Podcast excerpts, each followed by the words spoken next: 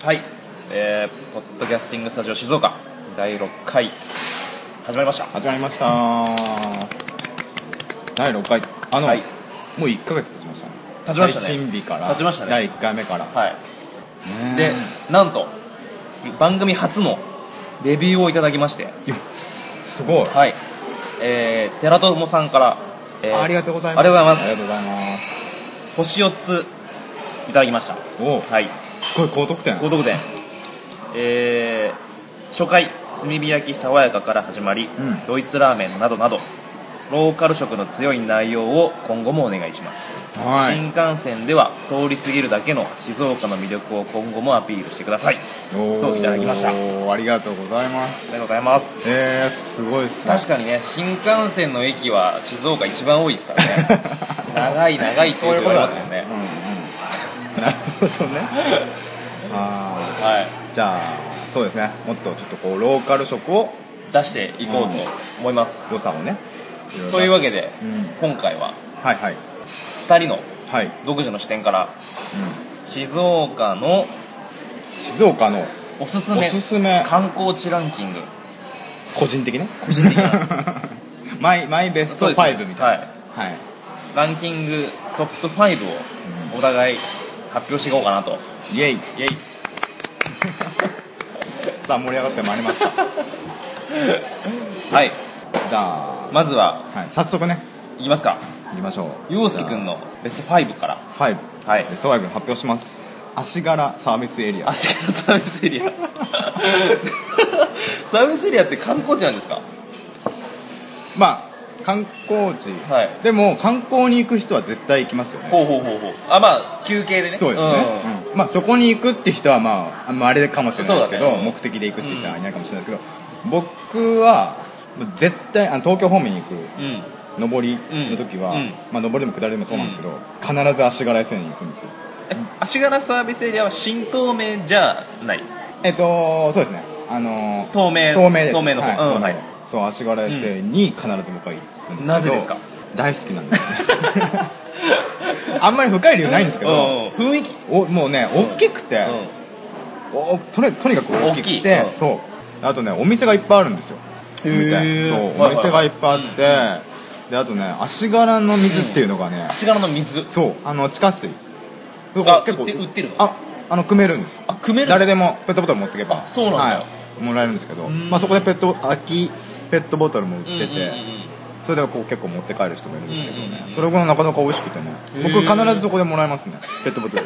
ペットボトルじゃなくあーてなる水ほ水をどはい、は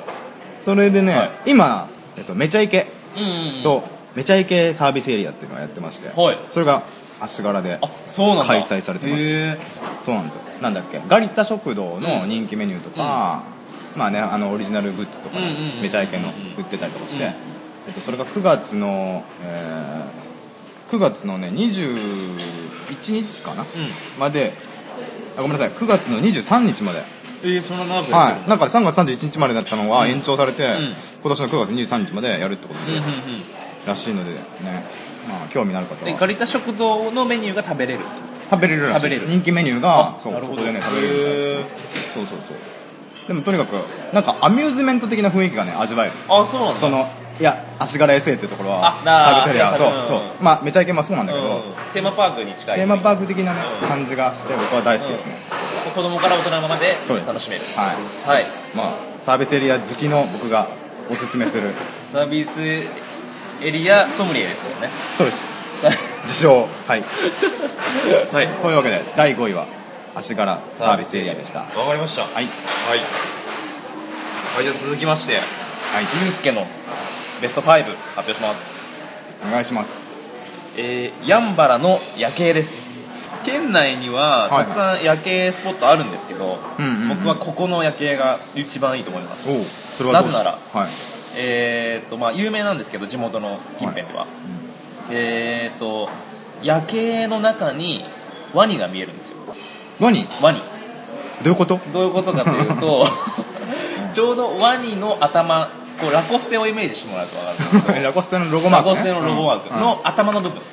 要はワニの首から上っていうのかな、はいはいはいはいがちょうど山の形をしていて山の形をしていてうんちちょうどその口の間にこう夜景があるっていうかあその街の明かりがそういう風に見えるってことですねそうそう街の明かりうんではない部分がワニに見えるあそういうこそとうそうそう黒くなってる黒くっなってる部分がワニに見えるああすごい逆パタそーうン逆パタ ーンだから何が持ってちょっとおしゃれな表現を言うと、はいワニが宝石を食べてるようなイメージおー口の中がこうキラキラキラキラ光ってるからなるほどねはいはいはいはいワニがすっいごいおしゃれに見えるえー、 あそういうこそうとかそうそうえ洋介君は見たことないあありますねありますけど、うんワニは見つからなかったワニって知らなかっそれっぽいのも見当たらなかったたただああ綺麗だ なーって終わってたからまあでもワニ気づかない人は気づかないかもしれないけどあでもそれ分かんないいやでも右が右側夜景をこう正面に見てでも右側言われれば分かる言われれば絶対分かる絶対分か言われなくても分かるレベルるもうああってなるあってなる でもあれわかってなるみたいなあ本当になるなる分かんなかったよな、あそうなんもうだ一回ぜひ行ってそうだいただねけじたゃらあ今夜あたり今夜あたり行ってみますだからちょうどそのワニの目のあたりに一軒家を建てたらちょうど目になるかなっていうえじゃあぜひそこに 僕ですかもうね新新居を新居をちょなっんと考えかてか考えてるちょっと検討しておきますはいね検討しておきますはいぜひみんなみんなのためにそうだよね体張ってんなはいまあそのワニだけじゃなくてもう全体としても駿河湾の方も見えますし、うんうんうんうんまあ、清水全体の夜景も見れますし、はいはいはいはいでまあ空気澄んでってると,、えーと焼津の方まで見えたりあじゃあ昼間行ってもあ昼間行ってももちろん綺麗ですね綺麗なんだはいあ、ーでまあ夜に行くともう星空もすごい近いんで結構あの流星群とか来るとみんなやんばら行ったりとか、へーでも流星群とかなくても単純に、まあ、数分見上げてれば流れ星も結構出るんで本当にもう夜景も星も両方楽しめるすごいねぜひぜひ、まあ、車がないとちょっと行きづらいあそうだねはい行ってみてくださいおとおいうわけで、えー、ゆうすけの5位は、えー、やんばらの夜景でしたなるほどはい素晴らしいえっ、ー、と じゃあはいじゃあ続いて第4位、はい僕から陽介から発表します、はいあのまあ、悩みましたおお、うんやっぱ静岡観光地多いですからねそうなん ですよ本当にねもうもう昨日寝ずに考えて、はいはいはい考えて考えた結果、うんうん第4位は熱海駅です サービスエリアの次は駅です か駅ですか駅です、はい僕あの駅結構好きでああなるほど駅ソムリエですね駅セモリアですね、はいあのまあ自称ですけど、はあのね何がまあすごいかというとね、僕熱海あ東京とか行く時に、はい必ずね熱海で降りるんですよ用事がなくても用事なくてうも、ん降りて、うん雰囲気味わってちょっとご飯食べて帰るああ行なくるんでほどはいはいはいすそれぐらい好きなうんところで、何がいいかっていうとね、なんか観光客結構やっぱ多いじゃないですか、はいはいね、あの温泉街そうですねんうん観光地帯として有名なので、なのにあんまりこう駅は綺麗じゃないというかああそうなんですかなんかこうローカル感漂ってるんですよね、うんこう駅を降りたその広場、うん街をされてるってことちょっとう静岡のこう田舎のローカル臭も感じるけど、うん観光地としてのこのにぎわいもあうりんっうんうんていうその両方が味わってあしまうあはいはいはいでちょっと歩けば海も見えて綺麗に、はいはいはまい ちょっと良さがあんまりまだ伝わってこないんですけどああのね、はいこれはちょっとこう、行ってみないとわからないってことですか、そうみんなに伝えたいこの気持ち、うんまあ、熱海自体は観光地ですごい有名だと思うんだけどはいはい駅を駅をおすすめしてるんですよね駅が言う駅僕が駅プッシュうでんす、駅まあ熱海を通るときは降りろと降りた方がいいです絶対降りろと、うん、なんか何もなくても降りて、やっぱさっきも言ったようにその静岡のちょっとこう廃れたって言っちゃちょっと表現がね、うんあれだけど、うんローカル感と、うんいいローカル懐かしさそう懐かしさと、うんでその観光地としてのにぎわいと、であとなんか観光地来ちゃったっていう自分のこう気持ちのうん高鳴りが、この3つが合わさって、工作するとするとそう良さがねあのじゅんわり出てくるんですよああじゃあもう本当に行ってみないとわからないそうですね熱海駅でまあねそこに行ってまあ温泉まんじゅう食べるもよし温泉入るもよし、もう何してもいいっすよ 大丈夫全力坂とかで行きそうですもんね坂あのそう多そういそう町坂の方に町だから坂好きとかにはたまたそうまらないそうだそうだ、いいこと言った、夏の花火とかもありますからねあそうだね、はい、けど夏毎日花火やってるよね熱海ってやってるね毎日やってるやってるやってるど何かしらのどこかのホテルがそうそうそうそうイベントやったりしてるからなんか僕よりご存知ですいません、はい、いえいえとんでもあないのまあそういうわけで、はい第4位これ外した方が良かったかないや入れていいと思うむしろ5位だったかもしれないということであの第4位は熱海駅でしたはいいや面白いっすねじゃあ続いてはい続いて気を取り直してえー気を取り直して、はいゆうすけのはい第4位はいです、お願いします、いや僕もすごい悩みまして、はい第4位です、はい第4位お願いしますえー浜松市にあります、んえー春夏堂の、えーうなぎパイ工場見学ですうなぎパイこはい工場うなぎパイ工場えー、うなぎパイを製造している工場の見学が、えー、そこ行ってみたかったんだよな、であのまあ皆さんご存知、はあの静岡の三大メーカーといえばうなぎパイはいはいはいそうですコッねコここ、はい安倍川餅、ああ、なるほどコッコ入るんですコッコ入るんです僕別にエコひいきするわけじゃないんですけど、ん3つとも全部味本当に大好きなんですよあはい、ももうコッコとかあのサービスエリアによくこう2個入りの小分けのやつが売ってるんですけどうんうんうん僕ある絶対買いますし、で安倍川行った時も、うんあまあ、安倍川近辺で安倍川餅売ってるんで、ね、うんうんもう必ず買いますしへーでうなぎパイも見つけたら必ず買ってるんで本当に大好きなんですよ静岡のお菓子は大好きなんです静岡人でそこまで言う人初めて見 た本当に好きなんですよ味がそうなんだ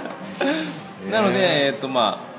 うなぎパイ工場の見学ができるなら行ってみようとうでんで行あったんのですね予約なしでも行けるんですけあそどうなんだ予約をすると,、うんえーっとうなぎパイ工場の方がこうガイドをしてくれるんですよはいはいは具体的な工程の説明だったり、うんうなぎパイの歴史だったり丁寧に教えてくれて、まあ、さらにお土産もいただきますうなぎパイ特製の、はいえーストラップだったりえでお菓子ももらえるんですよちょっと詰め合わせみたいいなすごいねでそれが無料なんでもうぜひ家族連れ、まあ、カップルももちろんすごい友達と行ってももうどの世代でも絶対楽しめると思います、へね、よく、あのー夜のお菓子っていうキあそャうそうそうッチフレーズがついてるんだけ気になりましどたこれと全国的に、ううんまあ、うなぎの勢力がつくからーあそうそうそう夜のお菓子っそうてみ思んなてた言われてるんだけどこれはもう全くの誤解でどういうこと春華堂さんも結構困って てそのキャッチフレーズがつうんうんうんうんついたことうんを結構撤回したいらしくて、はいはいは本当は、お父さんが旅行や出張に行った旅先でうなぎパイを買って帰っていきた夜あにーなるほどね家族夜の団らん中に食べてもらうためにっそういうことていう意味うんで夜のお菓子あそうなんそうだだから勢力がつくっていうのは嘘です全くつかないそうですこれは僕はあのちゃんとガイドのお姉さんに聞いたので あそうなんだ絶対嘘だそうです、へえでもさはい、 まあまあでもそうだねそうだよねこのラジオ聞いた、ねうん人はそれをね、うんトリビアとしてそうそうそうぜひぜひ一番的 にでさらに最近えっ、と VSOP ブランデーマカダミアナッツ入りのめちゃくちゃ高いやつねそうちょっと高級なうんはいはいはいうなぎパイが出てあて、りますねめちゃくちゃで美そ味しれのキャッチフレーズは何真夜中のお菓子なんです よでこれブランデーが入ってるんでああ子供は食べられないっていう意味でそういうこ子供が寝た後に夫婦で楽しんでほしいって いうコンセプトだからでどっちにしても、怪しい意味でちょっとそっちの方に感じられる怪しい よね感じられて しまういやちょっと瞬間さんもちょっと狙ってるんじゃねえかなって俺も思うんだ絶対よあると思う、ね絶対あ るあと他にもしらすパイだったりえそうえ、同じ同じ春華堂さんが出してるしらすパイだったりおーはいはいあとナッツ入りのうなぎパイだったりあそんな出結構てる本当に春華堂さんのその工場見学の場所に全部揃って売ってるんでへでー試食もたくさんできますし、うん、でさらに、えー、とうなぎパイを使ったスイーツのカフェが入ってるんですよえうなぎパイあるじゃないですかそれをそれを、うんえー、とカフェメニュー風にアレンジしてあっ本当にてうなぎパイの入ってる、えーケーキだったり、えすごい、えー、とパフェだったりへえうなぎパイカフェっていうのが併設で、あそうなんだ、はい、あるのでいもうそこでしか食べられないんでまあ見よう見まねで家でも多分できると思うん ですけどまあでもね、まあかぜひ行かれた時は、まあ、おやつにぜひ食べていただきたいはあなはるいほど、というわけでえちょっとさ一つ聞いていい、はいどうぞどうぞうなぎパイに、ううなぎ入ってんのうなぎパイにうなぎはエキスが入ってますねあそうなんだ、どうやらまあどのくらい入ってるかって言われたらちょっとわからないですけどうん、うんうんうんまあでも、えー勢力に効果はないっていうだけもあったのありました全くはないいそこはねそれの確証取れですうんうんな る ほどわかりましたありがとうございまはすい、以上、えー第4位は浜松市のうなぎパイ工場見学でしたはい、ありがとうございます、さあ続いて洋介から第3位、発表します、はい第3位は富士山本宮浅間大社ですあ知らないぞこれはですね、はいあのー浅間神社ってありますよね、はいでそれって約1300ぐらいあるんですよはいはい浅間はい神社って、でそれの総本山なんですようんあそうなんだはいえっと去年のん6月に、まあ、富士山が世界遺産に登録された時ぐらいかな、うにその神社もあのその浅間大社もうん登録されたんでんすよ、はいはいはあのね世界え世界文化遺産世界文化遺産遺産かな、うん僕あ世界文化遺産に登録されて、まあそれは最近の話なんですけど、僕はなぜそこをおすすめするかというと、まあもちろんそれもあります、うんそのね観光地としての登録されましたっていうのもありますし、でまあ、パワースポットとしても結構おー有名なんですよ、はいはいはいうんでそうそうそれに来る人もいますし、はいでも僕は違うんですよ何をおすすめするかいといまうさとか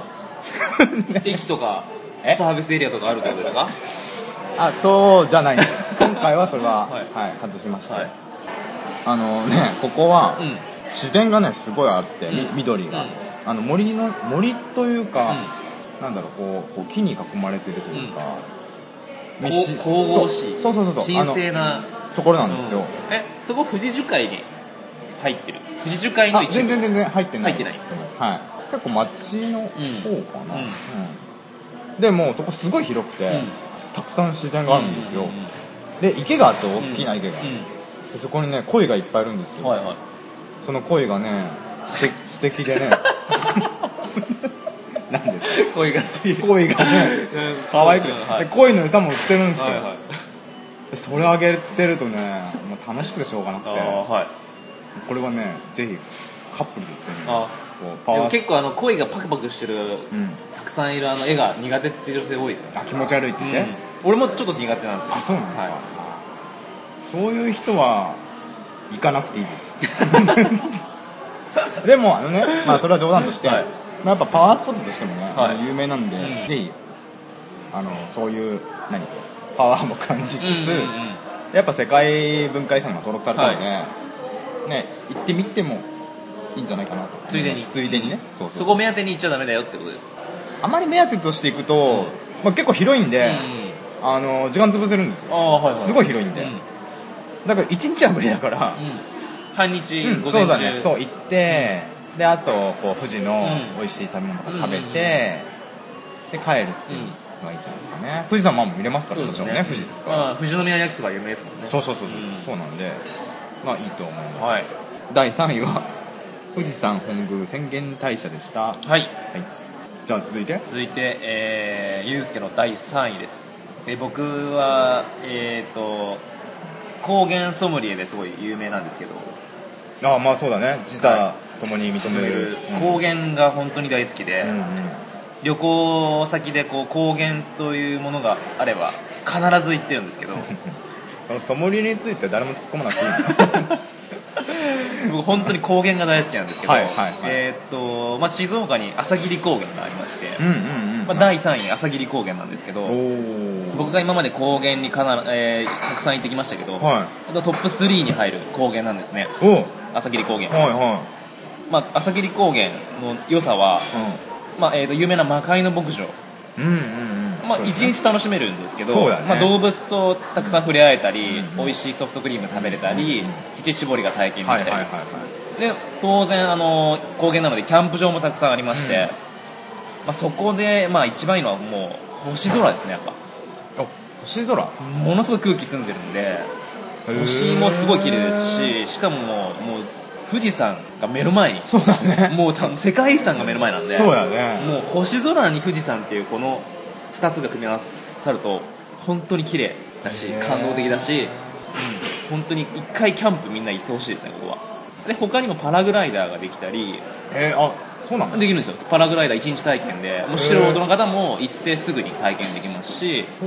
で、まあ、ペット飼ってる方だったらドッグランもたくさんありますし、うんうんうんであとセグウェイにも乗れてはいセグウェイで草原高原の中をバーって駆け抜けられるあれですね空港とかでこそうですね一回乗ってみたいんですけど体重かけるとそうそうバそうーってでいくやつですすね結構値段が高いんですよねうーん時間制なんですけど結構高めになってますえー、とあとは、まあ、フジロックでおなじみのうんスマッシュさんが、えー毎年10月に主催している朝霧ジャムっていう、まあ、2日のフェスがあるんですけどそれもやっぱロケーションといい、まそうあ、か集まるアーティストといいそうか結構チケットも毎年完売しちゃっててなかなか手に入らないプレミアチケットになってますねあーなるほどねでもちろん他にもキャンプ系のフェスがたくさんあったりキャンプ系フキェャンスプ系のフェスもうキャンプが目的のフェスへーもうみんなテント張ってもういろんななんだキャンプでよくあるこうなんで民族系の楽器とはいはいはいはいはかいあのおもちゃとかはいはいを楽しみながちょっとサイらケなあそうサイケなでなんかいろんなアーティストが絵を飾ったりうんうんうん、えーもちろん、えー、と音楽ライブも、まあ、それがメインじゃないんだけど、うんうんうんあったりいろんなそういうちょっとヒッピーテイストなはいはいはいはいキャンプのイベントもあるしへあと僕個人的にあの趣味でトレイルランニングっていう山を走る趣味があるんですけど、まあ、朝霧トレイルランニングっていう大会もありまして、うんまあ、すごいそれもやっぱ富士山が目の前に見えるって意味でうんもう走ってて全然飽きないですしもう空気も綺麗ですしおすすめですねトレランのやる方はぜひ参加していただきたいと思いますーなるほどねなんか富士山をさ、はいあれ走るマラソンあるよね、うんあ一周走るウルトラトレイルマラソン富士っていうのがあっておそんなのあんの100キロと100キロ200キロにある両方あるんだけど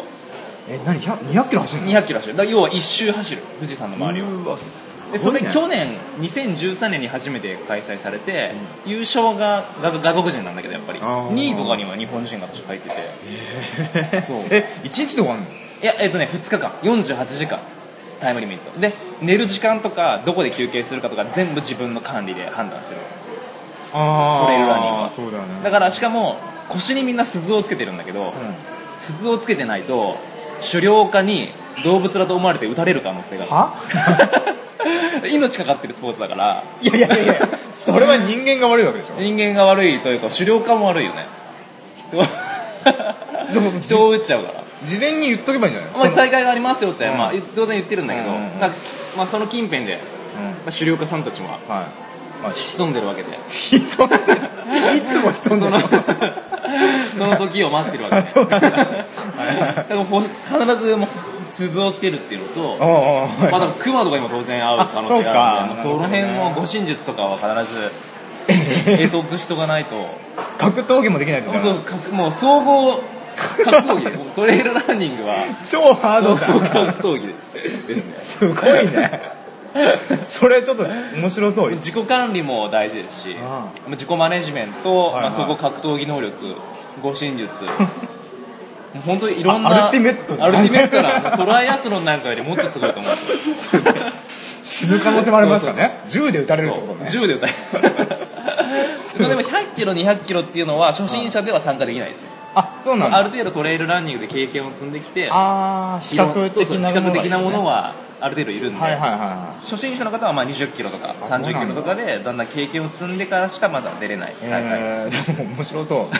えーいつか出たいそのでそれこそ静岡って今トレイルランニングの県って言われててほう山がたくさんあるじゃないですかはいはいはいだからトレイランのこうコースも作りやすいですしあなるほどねであと伊豆半島なんか本当に今結構盛んに大会をやってて、え伊豆のトレイルランニングだと80キロぐらいかな、ー、80キロも、でそれもやっぱりまだ素人は挑戦できあなあいそうなんだ結構全国から人気そみれ一たい人でで出てる一人でですサポチームー戦トあいないいないいない全部自分でみんなリュックサック背負っ一人だけてうわーすごいね食料水分全部補給して、えー、そうっていうなんだ本当に本当に大変すごい、うんっていうスポーツが今結構全国的にも広まってきて て結構あのテレビなんかでも静岡はよくタイトレラン発祥の地って取り上げられてて初日なの発祥の地うーんあ の結構あのいろんな大会で優勝している方が静岡市に住んでらっしゃいましてあないうな消防団でもうバリバリ体鍛えてるのであの富山から静岡まで走るトランストレイルっていう、まあ、200キロぐらいかなそれも日本海側から太平洋まで来るんですであーすげえそれも多分2日か3日くらいかけて行う大会があったんですけどそれにその消防団の方が優勝してへー一気に名前知らたって、まあ静岡それで静岡さらにあそうなんだ取り上げられてっていう感じなんですけなどるほどね結構話脱線しましたけど、まあ、トレイルランニングもおすすめですねいいっすねやりますかやりたい 靴とリュックがあればとりあえずそれだけでいいの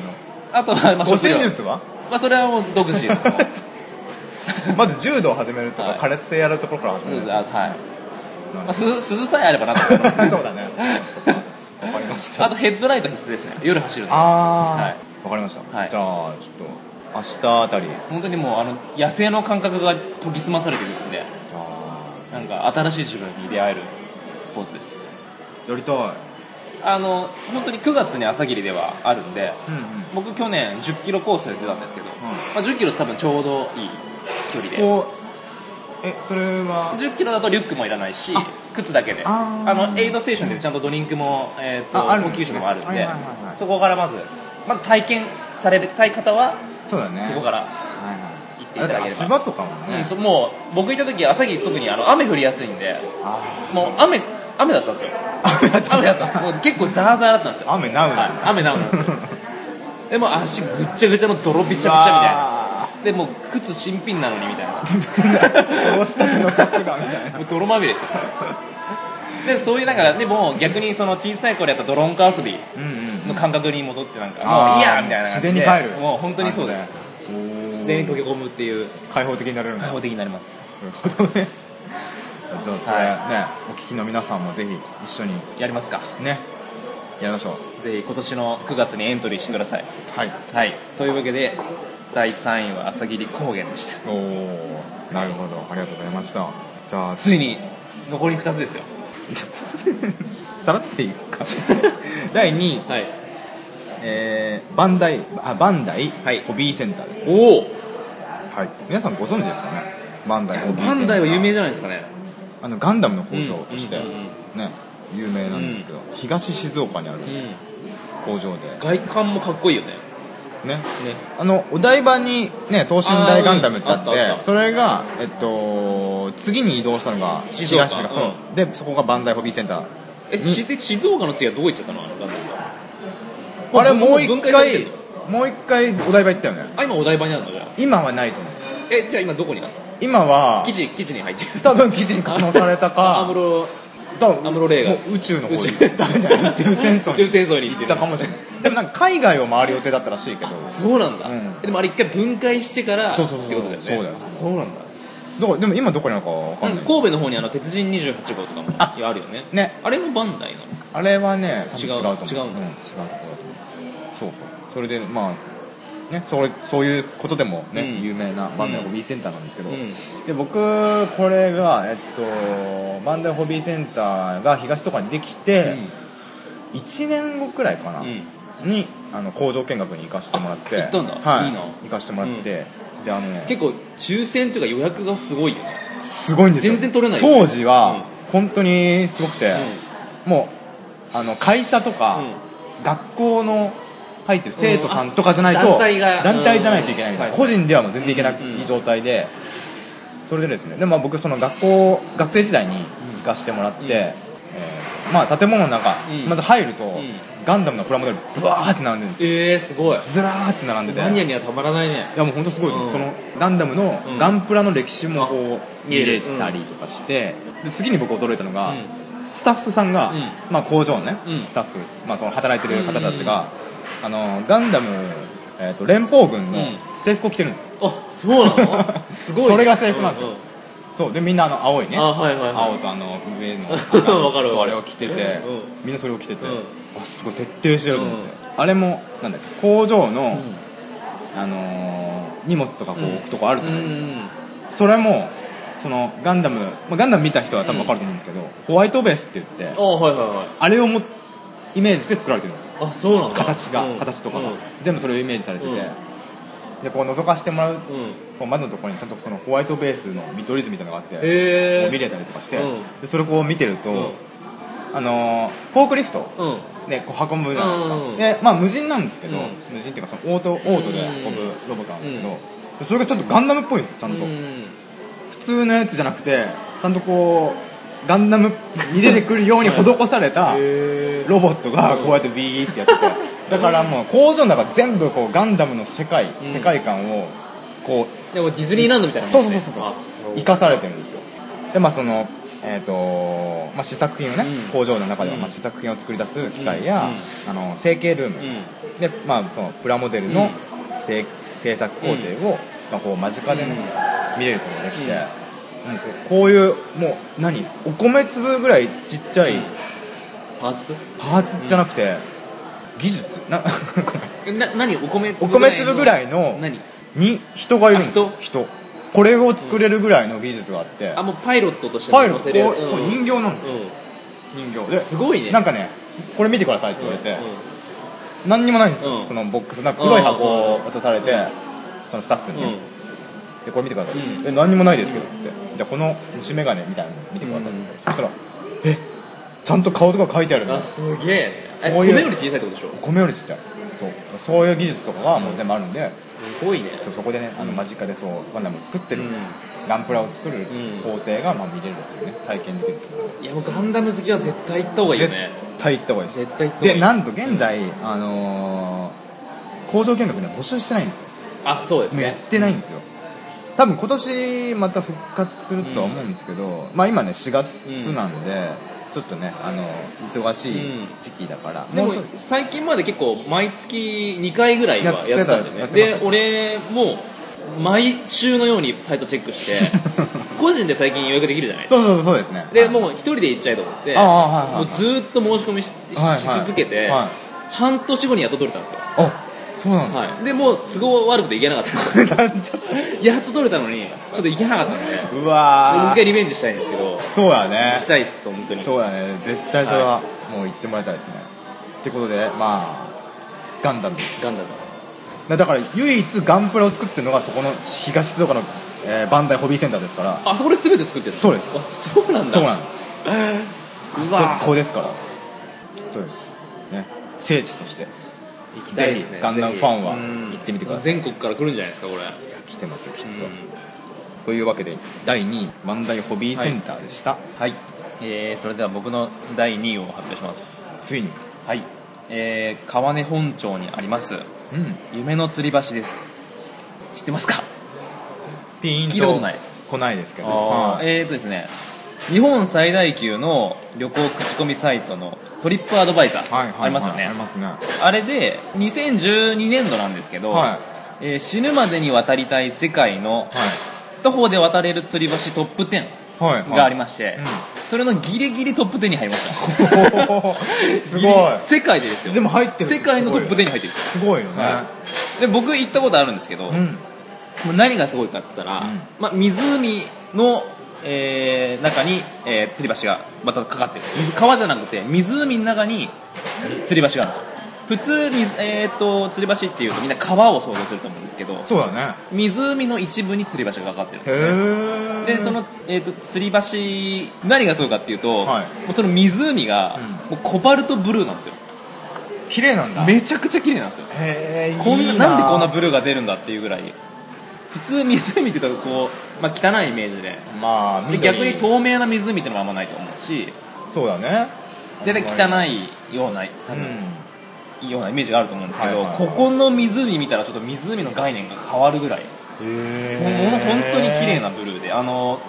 トルコ石みたいなはいはい本当にああいう色してるんですよ、ですうんえ魚とかいるの魚はだからちょっと見えなかったんですけど、うんうんちょっとこの濃いめのコバルトブルーなんでじゃあそこは見えないけうんど湖の底は見え見えなないいけけどどでもそういうもう一面えーでも濃いいめいのコバルトブねルーでウユウユニコみたいなウユニ 名前がチンダル湖っていうんですけどチンダル湖でそのチンダルってあんま聞き慣れないと思うんですけど、はいはい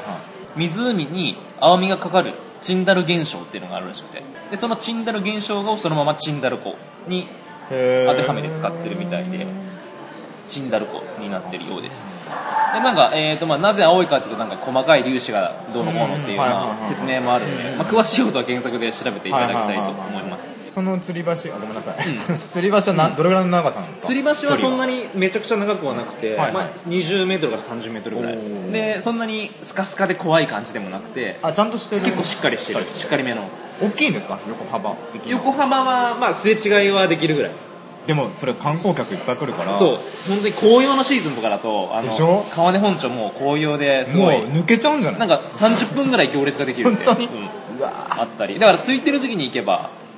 僕空いてる時期に行ったんですけどあー本当あのコバルトブルーも独りそ占のめオールシーズンコバルトブルーなんですねあ天気が悪いと、はいやっぱ上流からこうあ川ー川がつながってるんそっかそっかでそっかあの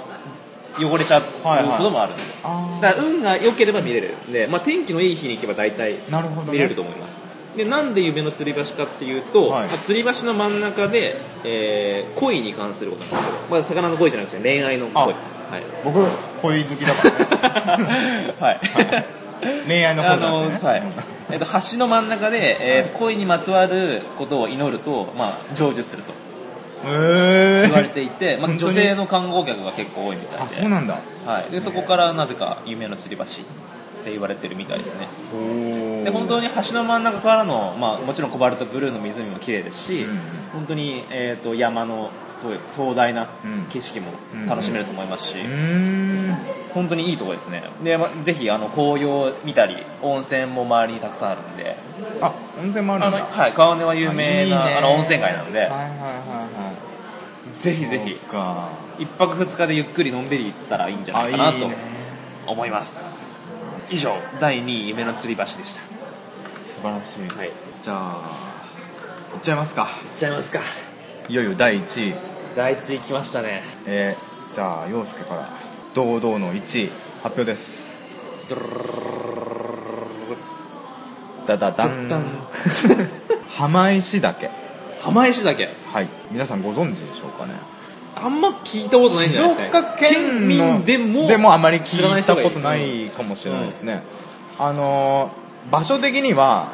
あのこの前前回放送した、えー、サッタ峠の近くなんですうよ、ん実に、おきつになるのかなあれは由比ですね由比なんだの、もう山の方みたいなうんイメージ的には、あの佐田峠からその浜石岳の方もハイキングコースとして普通に行ける、うん歩いて行ける距離なんですけどあの、まあ、僕がねなぜ好きかっていうとですねまあもちろん綺麗ですよ、うあの夜景夜景なり あ夜景じゃないわこれ山頂ね、ななえー標高が7 0 7メートルなんですよねおーてっぺんまで行くと、はいはでそこから見れるあの富士山だったり、うん由比や清水の街並み、うんまあ、駿河湾の遠くには天気がいいと伊豆半島が見えたりとか、で北を向くと南アルプスのあ山並すみごがいね360度だの楽しみそうですよ大自然の中で楽しめたりねしてで、まあ、夜になると夜景も綺麗でねとてもで、まあ、そういうところなんですけど、うんまあ、僕はもうそれはいいんです、うんまあ僕はそれはもう当たり前だと当たり前だ、うんそれかつかつ何かないとダメってことで、浜市だけ今あの野外センターっていうキャンプができる、キャンプ場があるんですよ知らなかったそうなんですよ、うんキャンプ場があってですね、で僕はあの小さい頃毎年のようにはい父親に連れてってもらあってそこでサバイバル術を洋介君の父親といえばサバイバーですからねサバイ バルまあ昔バックパッカーしてたんで、ははいいっていう人なん,、はいなんですけど、はいでまあ、その父親に、はいあの毎年のように連れて行ってもらって、うんでキャンプをしたんですうよ、んでもそこでこう今僕が今その今のそのサバイバル術を全てそこで教わったんですけど、はい今洋介君にそんなサバイバル術があったんですかあのーそう ですね、はい、だいぶはいそこでもう叩き込まれました、はい有無を言わさず、はいでゴールデンウィークとかがこれからの時期ゴールデンウィークにはもってこいだと思うんですけど、はい結構ね、あのー家族連れで行ったりとか、はい車で行けるんですよキャンプ場まで、その野外センターまで、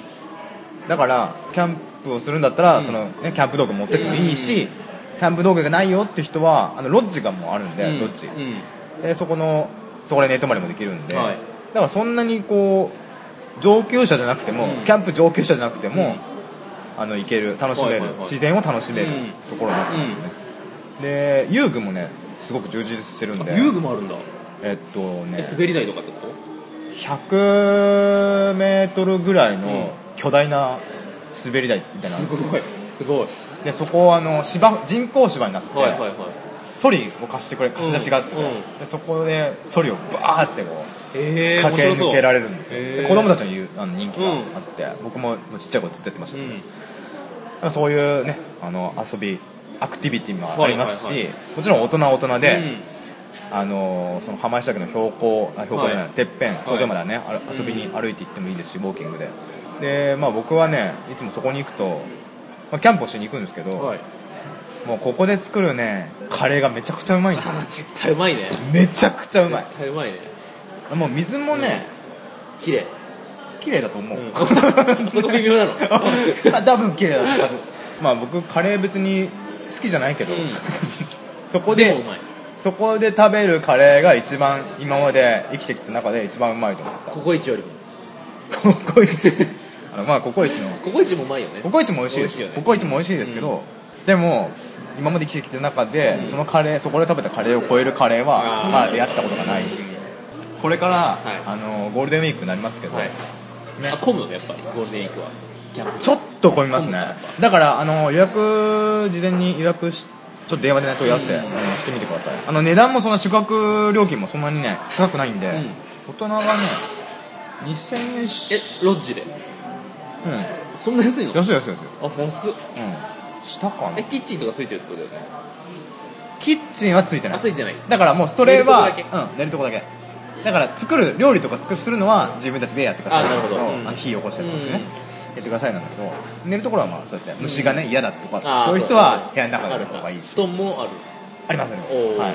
まあ、ゴールデンウィークね、うんご家族でですねまだ予定が決まってない方ははいこちらの方に、あの行ってみてはいかがでしょうか、うんというわけで、えいや行ってみよーぜひぜうひぜひ行ってみよう行ってくださいうん一緒に行きますか行こう今よ年の夏やろうやろうかあやるキねャンプ収録しろそれいいキャンプ収録しろそれいいよそうそうそこであれやろうよアルティメットマラソンやろう ちょっと名前違う名前違うトレイルランニンあグそうそうそうそうそうそうそれやろうやりますか遭難しないようにあそうだねあのちょっとまた話戻るんですけど、はいはいあの奥多摩ってあるじゃないですか東京に、うんある山で有名な、はいはいあそこであのこりゃたまらんっていう、うんあのトレイルランニングがあるんですよな何それトレイルランニングのイベントなんですけど、はいはいでそれの参加者の女性が、はいまだ2人見つかってないんですよえで本当に生半可な気持ちでやると遭難して本当に帰らぬ人と人となるのでそうな ん本で当にちょっと真剣にやらないとまずいスポーツですねすでもコースは決まってるわけでしょコース決まってるんですよなんでもなあのなんでま遭難したのあ大会運営側のこうまあ枝にこうなんか印がしてあったりちゃんと分かるようになってるんですけはいどはいはい夜とかになるとやっぱ分かりづらいしそうか脱線しちゃうことがある夜も走るんですもんはねい夜は本当に体を休めることに専念した方があいいですねー例えばこう GPS を持ってるとかそういうことはしてるんですかああ GPS も山の中でつながるかどうかっていうのもあそうなんだあるんで携帯は基本あんまみんな持たないですねあーはないるほどねそんな生半可な気もしていくと危ない危ないですよなるはほいどわかりましたじゃあ気をつけます じゃあやりましょうやりま夏しょうにぜひやりましょうというわけであの陽介の第1位は浜石岳でしたはい、い、いやーよかったっすねいよいよいよいよ第ゆう1す位けの君の発表ですお願いいたしますえ第1位は、えー富士登山です富士登山はいまあ言わずと知れた2013年うんに世界遺産に登録されまして、はいまあ、2013年の、まあ、登山者の人数は、まあ、過去最大ということで,、そうなんだはい、であのよくあの僕県外の人に聞かれるんですけど、まあ誤解されてる方多いみたいで富士山って年中登れるんでしょとか言われるんですよあーでも登れるのは7月と8月の2ヶ月間だけなんでうんうんうんうんうんそうだよね注意してください、そうだよねもうそれ以外の季節になるともう山頂雪積もっててもう全然登れる環境じゃないんでそうなんだはい、で7月1日に山開きがあってうんうんみんなそこから結構みんなメディアにも報道されるんですけど、うんうんうんまあ、みんなご来光を見るために、はいはい、深夜から登り始めて、朝のご来光を見るとあのそれが一番い人気のあるやり方やり方ですか一番まあみんなベタにそうですねご来光を山頂で見るっていうのが夜に登るんだねで僕行った時は深夜11時から5合目に駐車場があるんで、みんな大体5合目に車バーって止めて、うんはいはい駐車場も無料なんでうんでもうすでに5合目って雲海の雲海が見えるっていうか雲の上なんですよそうだよね僕も行ったことあいるいですよね、はいそこめもうそこだけでいいじゃないですか まあすごいいいじゃないそうでですすかね雲海にさらに僕はい11時なんで、はい着いた頃ねもう星も近いんですよそうやねうんうんうん星も近いし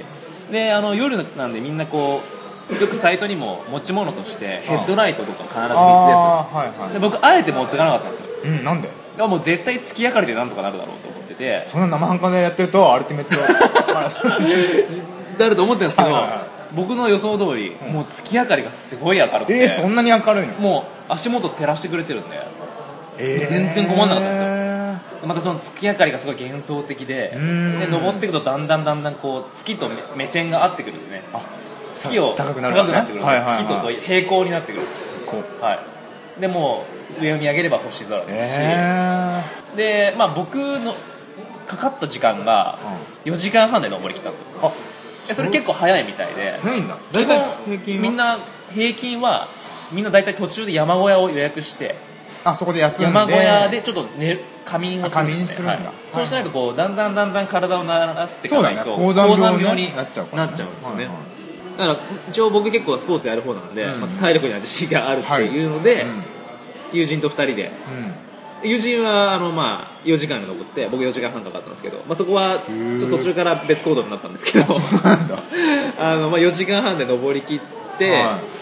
えーっとまあ本当登山者すごい寒いんですけどそうだよねやっぱな夏場とはいえ、上の方は、はいはいやっぱダウンジャケットとか必須で、いやでも一応まあ静岡のものってみんな言ってるけど、まあ、山梨県との県境なんであそうですねで一回なんかの番組で、ん富士山は山梨のものなのか静岡のものなのかみたいなどうでもいいくだらない企画やってましたけどね、はいはいはでまあでも頂上着いて、いうんまあ、ご来光来るじゃないですか、んまあ、めちゃくちゃ感動するんですよやっぱわあーってもう本当に感動するんですけど登り切ったという達成感をねはいで登ってこう日が昇りきるといきなりものすごい暑くなるんですよそっかもう T シャツになりましたね僕苦もないもんね服もないですし、もうダイレクトににもうそうだよね日光来るんでもうダウンジャケットから一気にうわー T シャツ姿になってそうなんだもう日も強いですしでもうわけわかんない虫出てきますし山頂なの 何それなんかもうもうなアブハエかなんかハハエみエたいあわなかるわかる何かわかんないですけど、んうんしかもすごい体周り来るんですよはいではいはいはい僕虫除けスプレーとか持ってかなかったんでいやあれはもう下りはきつかったですだかならるほど虫が常につき戻ってくるんで あ僕が変な匂いしてたかもしれないですけどーいやでも虫は結構本当にきつかったですねだからあれなのそのみんな夜に行くのいや夜に行くのは単純にご来光に合わせていくっていうどっちが大変なんですかねいやでも僕が下る頃に登ってくる人ももちろんいるんですけど単純に昼間の景色を見に行く、ああまはいはいはあ、どっちも楽しめると思うんいですけ一ど日で行けない例えば、はいその朝9時ぐらいにし登り登っ始てめてで、えっと14時ぐらいに着いて、頂上に、うんうんで引き返してくるみたいなことはあできると思うできると思うでも結構大変山でやることないから仮に9時から行くとしたら、はいもう途中で山小屋でみんなでダラダラ過ごすはあでは結構ゆっくりめに寝てからご来光を見るとかあ本当ごに来光見ない人はああもういるいるあの一回あのテレビで見たんだけど、あの本当に富士山の麓に住んでるおじいちゃんで、うん山開きしてから8月の最後の日まで、毎日1往復してるおじいちゃん、えー、すっげ え毎日 だよ毎日1往復してるんだってあそうなんだへっていう人もいるから日帰りでも全然えー、ていうかそれそれしかやってないじゃんだからその人にとって7月8月は富士山と触れ合う日ってもう決まっててあどのくいらいのスピードで登ってるのかちょっと分かんないんだけどもうすごいなすごいね1時間ぐらいで行っちゃうんじゃないいや そこはそれ無理絶対無理それは無理絶対無理えあのねその、うんまあ僕富士山うんも山頂まで行ったことないんで、うんわかんないんだけど、うん道具とか必要なんですかなんかそ道の具はやっぱりステッキ的なステッキあった方が絶対便利あそうなんだ、あうんで富士山ってあの木が全くないあのゴワゴワしてる岩場ばっかなんであ見た目的には結構こう無機質でちはいはいはいはい、ょっとまあつまらない感じうんうんうんだもんで逆にステッキが役立つ本当にああ、うんそうなんだであとはもう登山用の靴ですとか、はいはいあとはまあ防寒着、うんまあ、ヘッドライトあった方が便利ですねああとはまあリュックにあと食料水分あとまあ酸素とかあったら結構あ便利かもしれないです高山病はい高山用病用に、あと虫よけスプレー虫除けスプレー、うん、へでートイレが有料なんですよあで面白いことに、まあえーまあ、5合目、えーまあ、678910合目が頂上なんですけど、はいはい上がっていくにつれてトイレの料金が高くなるんですねでえ6合目ぐらいだと200円くらいか300円えうん でうんうん上の方になってくると一番高いの500円ですおー500 円、はいえー、トイレ高いね高いですやっぱりあの上の方え上は、はいその何山小屋っていうのもある、はい、ありますありますけどやっぱ世界遺産になってからも予約が結構取れ取りづらいあー今山小屋の数もそんな多くはないんでそうだよね結構大変だあと思いまのすほらこ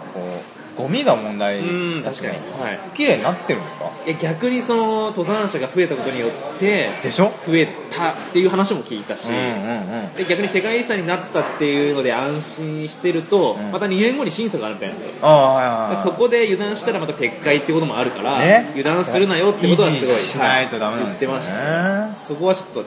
っぱゴミっうんねあのエベレストも変わったんですよね、うんあのゴミがすごいから、うんみんな酸素ボンベとかバンバン作ってあるあからだからボンベかもうそう規模が違うけどね富士山と全然違うね相当すごいから、うんだからなんか帰ってくるときは最低何十キロ以上のゴミを持ち帰ってこないとダメっていうもう登山す多分る自分のもの以外にも、うん以外にそういうルール大事そだうやよって決まったみたいで今度から、富士山もねこういうふうにどんどんやっていった方が維持できるんじゃないかなと思う、でも登山料がかかるんですよねえーっと今去年試しに確か1000円はいはいはでこれからちょっとどうなるかまだ分かんないですけどへー登山料はこれから取るみたいですねいなるほどねでちなみに頂上に着いてから、えー、と山頂をぐるっと一周できるんですけど、はいまあ、一周結構長くて、はい1時間から1時間半ぐらいかかります結構稽古もかかりますで上に構結構売店とかもあって、まあ、神社もあって、そこからあのはがきもと手紙とかも書けるんですよで富士山の登頂から出、ま、送りましたっていうハンコとかもえいいね押してもらえたりへーでお守りとかもみんな買って帰ったり、うでカップヌードルとか売ってるんですけど確か1杯1000円ぐらいです ねカップヌードルがんそんなすんのもう本当に高級なカップヌードルですでもそこで食べる僕食べてないですけどきっと格別な味が持ってけばいいじゃんで持ってって、まあ、お湯はどこで汲むのっていう感じになるじゃないですかあどうするんですかみんでなお湯がないんでだからそこで買うとお湯も入れてくれるんであのそこでキャンプはやっちゃダメなのダメですダメですダメダメ絶対ダメ絶対ダメ絶対ダメいいよこでっすち頂上でも止まれないんであ止まれ止なまいれない止まれないです止まれないんだ、はいなるほどねちなみに富士山に登るあの登山道っていうのが4つあるんですよあそんなにある の4つある山梨側に2つ静岡側に2つあるへーで結構上流あ上級者向け、まあ、中級者初初心者とかはい結はいはい構区分区分があるんで分すよかれてるんだ僕は今一番、まあ、登りやすいと言われてる富士宮からうんうん登ってで帰りは帰りも富士宮から帰ってくる、はい、で有名なあの下りで楽しいって言われたのは須走りっていう結構固めの砂利がいっぱい敷き詰められてる、まあ、自然でそうなったんですけど、うんうんうん一回走り出したらもう止まらないぐらいえもう砂場でジャージャージャーってこう、まあスライディングしながら降りるれるとこがあるんですよそこそこ人気ですねあ、まあ、危ないんですけどみんなそこ走って降りてるんで危ないよねは止まれないでもで一しょ回行ったらハマる癖になる感覚ですよなんか砂のクッションというか転んでも大丈夫なんですよ気持ちいいんだ気へ持ちいいんですふかふかした砂利みたいなえ宝永山の横を通るんで宝永山見ながら、はい、でその下の方にキャンプ場もあったりするんで、まあ、時間ある方は下ってキャンプしてまた帰るみたいなこともできあまーあすしいいねそれはいねへえなるほまあど日本にいたら絶対一回は富士山来てほしいですね意外とやっぱね富士山こう見たことないって人いるもんねで僕ら結構静岡にいるともう富士山なんて家から見えるじゃまなあいですか、毎日見られでるも結構県外の人で新幹線乗って富士山見るとおーってこうテンションそう上がなるんじだゃないですかよね嬉しいですよね、そうだよね、はなんかああなんか自分が悪いことしてる気分だ なんかその、うんね当たり前って感じじゃダメだなって、でも毎日富士山見ない家から僕はあ家からじゃ見えないですよ起きたらとりあえずあのカーテン開けて、見るんですよ富士山の様子をあうん今日は雪こんだけ積もってんだなとかあ家から見えるあ見えます見えますうち見れないんだよあそれは家が邪魔だってことそうそうそうそうあ周りの家があってえその様子を確認してど うすんのあ今日富士山はこうなんだっていうまあかまあ観察です よ観察ですいやそうなんだ癖癖というか、まあ、習慣化されちゃってるんであー朝は富士山を見て始まるっていうへ富士え山に感謝をして一日を僕始めてます 宣言神社行った方がいい んじゃな一日大事ですね僕そこ行ったことないんですよいそれあの富士山を信仰してるあれだからあそうだよねうんだからぜひ行ってぜひぜひ、まあ、さっき僕が話した朝霧高原から富士山の登り口まであちょうど道沿いなんでそうかあまあそうそう、そ昔そのルートで行ったあ行ったうんマカネ牧場行って、遊んでからの富士山、うんで仮にその富士山に登らなくとも、まあ、ドライブついでに5合目まで行ってくれたそうだよら、ねそう十分楽しいそうそうそうえっとまあよくニュースでやるんだけどあの舐めた人とあかまあ、女の女性でいうともうミュールとかヒールできたあうりーんでもう私服できたりはいはもう舐めた人が結構多いみたいですねまだいまだに山を舐めてで途中まで登ってはいいものの、もう体調悪くなっちゃってもあーう下ることもできないしいそういう人はどうするんですいやもう本当救急隊呼んで救出されるみたいなで迷惑かけてすいませんみたいなかでもお金取られるでしょ多分取られますよ毎ね日みたいな、もちろんねうん毎年ありますよねそうだよはいえーでさらにマニアな人は5合目からじゃなくて1合目って言ってあのもう富士山の付け根からあそっから登る人付け根からる登る人がいるんですようわそしたらもうどのくらいかかるか分かんないなそうだよね、だって5合目から頂上までが4時間半かかったんでしょでも普通の人は多分7時間8時間とかのんびり行けばそこでかかりそんなまかかるすん僕だ結構早足で行ったんですよでもさっき言ったおじいちゃんは1合お目じいちゃん多分僕より早いですよ絶対1合目じゃあない1合目からあ一行合って目んのかじゃないじゃないと思うじゃないと思もううちょっと上か、うん1合目かそんな人もいるんだいるんですよで富士山もあの日本の三大パワースポットの1個に入ってるんですよあ三大パワースポット日本に三大パワースポットってあそるんんですよなものがあるんですかで面白いことにレイラインって言って一直線上にこう引けるう意味わかりますかねこう富士山もう一個もう一個ってあるんですけど、はいはいそれが一直線ちょうど一直線上なんですよ、えでレイラインって言われるよくパワースポットはそういう一直線で結べられる法則があるんですけど、はいはいちなみに富士山山頂がパワースポットで、はもう一個上が長野県にあるゼロ磁場という全く方位磁石でどこも示さない磁場がものすごいえこう大陸のプレートがあるんですけど、うん三3つが合わさる中心がそこのゼロ磁場ってとこなんでー、あそうなんだ、すだから本当に磁場が強くて、えー地面からのパワーがすごいんですようで僕もそこ行ったことあるんですけど、はいはいもう腰痛とかもう頭痛とかもう体の悪いところはもうどんどん治ってくるんですねん、え本当にもうみんなそこで座る場所があって、うもう石のかあの土の階段みたいになってるんですよ、こうやってうんうんでみんなそこで座りながらただ単におじいちゃんおばあちゃんとかも雑談しながら楽しくおしゃべりして あもう45時間そこにだらだら座ってるだけですよはいはでもう帰ればもう数日数日後にはもう治っちゃでう も毎日行ってるでしょその人たちはえ言ってます言ってますだから毎日した方が当然効果はありますよあそうなんだ、はい そうですパワースポットつながりで1個おすすめしたいことあるんですけどいいですかねもう何ですかあのちょっと去年奈良に旅行行きまして、はいはいであの全然あの計画とは違うところを、うんまあ、宿のオーナーさんに教えてもらいまして、うんはいはいここは絶対行った方がいいって言われたところが、うんえーと大神神社っていう、えー、と大きな、えー山に輪っかの輪に神社、うんうんうんうんえー、とそこはあの江原さんはいはいはいスピリチュアルで有名なはい江はい原さんが日本の屈指のパワースポットベスト5を作っててそこに常に入ってるんですようんへー何かはちょっとわからないんですけど、でそのおあのオーナーさんももう行けばもうビシビシ来るって言うんですよパワーがうんもうとある一線を越えるとビシビシ来るうんでそこ面白いことに、まあ、山がご神体なんですね山のあへー山自体がもう神様としてもはいはいはいはい作ってあってで朝9時から午後2時の間まで、うんその神様の山の中に入れるんですよえどういう神様の山が神様なんで、う神様の体の中に入れるんですよあ山に行ける山の中に登山できるんですよああで頂上に神様の祭壇みたいなのがあるんですけどで僕そこにもちろんやっぱ早速行ってきて、はいはいはでまあ頂上で、まあ、お参りして帰ってきたんですけどその後なんかもうそれ僕それしか原因ないと思うんですけどその後人生がもう何やってもうまくいき始めてえもうこれ絶対大宮神社のおかげだなって思って、へー毎年行きたいなって思ってるんですけど何やってもうまいくいやく本当にすごいなと思ったんですなんか結構あのー信仰心の強い人は、神様の体に入ることで、裸足で登ってくるんですよ裸あ足あでまあそうだねで白装束みたいなの着て、はいはいはいはで僕は普通にあの主服で行っちゃったんですけど、あの入場する時に首に白い、まあ、ネックレスみたいなものに、まあ、鈴がついていて、いまはあ、鈴つけて杖ついてう登るんですけど、まあそんなに高い山じゃないんでい距離あじゃあ距離そんなにないのんびり行っても二時間ぐらいあーで行けますね、へーもう奈良に行ったら絶対行った方がいいと思います初めて聞いた大宮神社って有名らしいんで、奈良はよく行くけどうんそんなとこあるんだえどの辺ですかえーっ、とね天理天理のもうちょい下か天理のどっちか上か下かどっちか覚えてないんですけど、んまあ、天理から近いです天理市からすぐです、あはそうなんだい、へーもう奈良奈良奈良公園からもうそんなにちょっと近いとこ車でも30分ぐらいかな、ねえそれえ時間時間か言ってたよね、何時から何時までの間に行けるうんえーっと朝9時朝9に時から申し込みをしてから、はいえーっと最終入場っていうか入山がうん午後2時ですあだから5時間以内ですねに行っていただければはいはいはい結構そこもやっぱ毎日登ってくる人とかいるみたいですあーで入山料が数百円取るんで、おーはい、で入り口にその神,、えーの神様の山から湧き出る水が汲めるんですよおー確かタラだったと思うんですけどうーんじゃあペットボトル持ってペれットボばトル持っていけば汲めますね